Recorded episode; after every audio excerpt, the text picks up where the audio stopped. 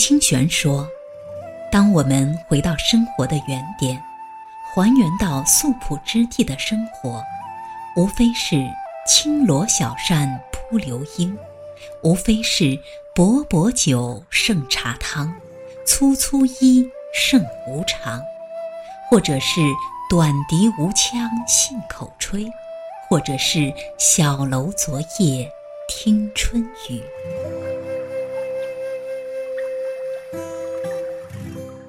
任雨落风轻，自静水流深。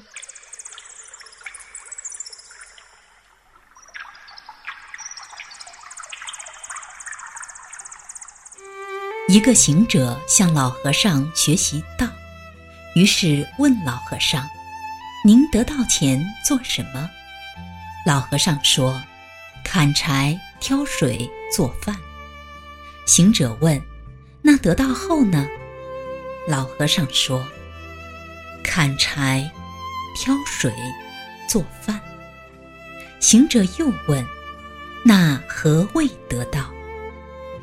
老和尚说：“得到前，砍柴时惦记着挑水，挑水时惦记着做饭；得到后，砍柴即砍柴，挑水即挑水。”做饭即做饭，行者豁然开悟。我们寄希望于更厉害的道理来过好一生，殊不知真理往往简单，只是需要用一生去领悟。历经千山万水，三毛说：“我不求深刻，只求简单。”大钢琴家霍洛维茨说：“我用了一生的努力，才明白，朴素原来最有力量。”顾城说：“我需要最狂的风和最静的海。”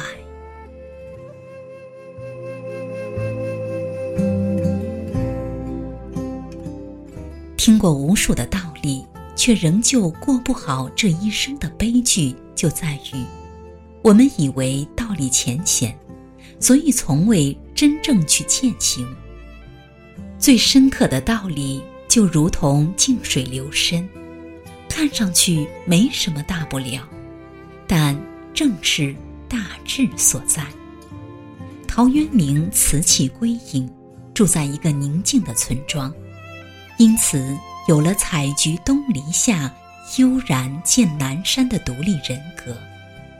周敦颐拒绝官场腐败，才有了出淤泥而不染的洁身自好。王冕淡泊名利，留下了不要人夸好颜色，只留清气满乾坤的佳话。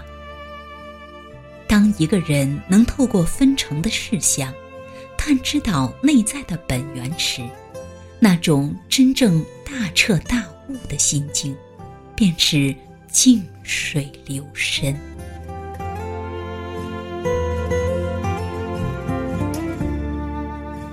庄子说：“天地有大美而不言，美不在于金钱多寡，也不在地位高低。正如苏轼所说：‘江山本无主。’”贤者是主人。放下手机，放眼窗外，也许寂静的枯枝正在冒芽；停下脚步，审视周边，也许路旁的野花开得正艳。我们从未停止遇见，只是习惯让我们视而不见。一位阳关曾经说，他很快活。因为它可以与野花攀谈，与灵鸟对话，随白云飘荡，草原起舞。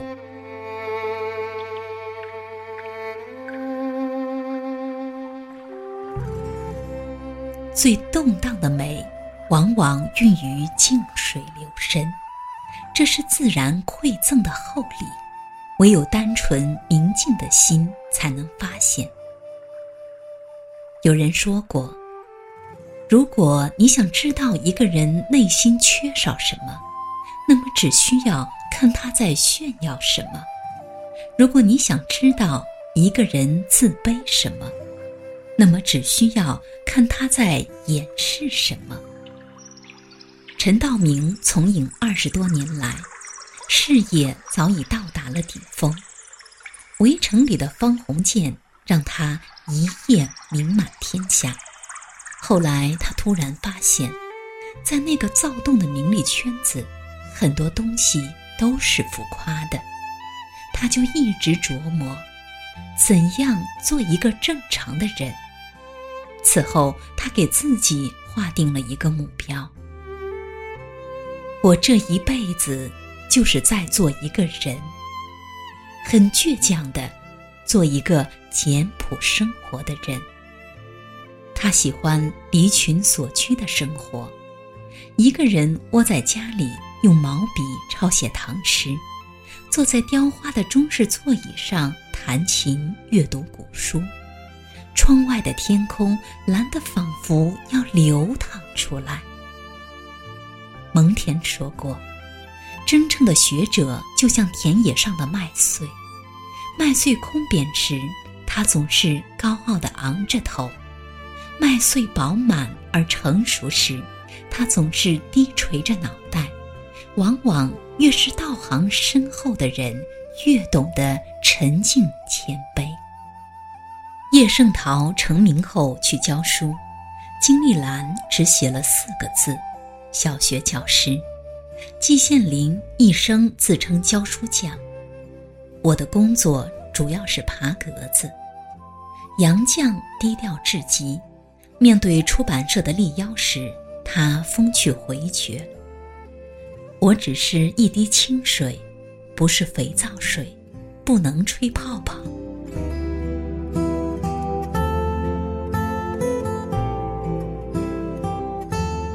真正的修养是静水流深，胸中有万千丘壑，却从不张扬，低调处事，谦和为人。静水流深，并非乏善可陈，而是简朴之中蕴含着更为丰富的质素。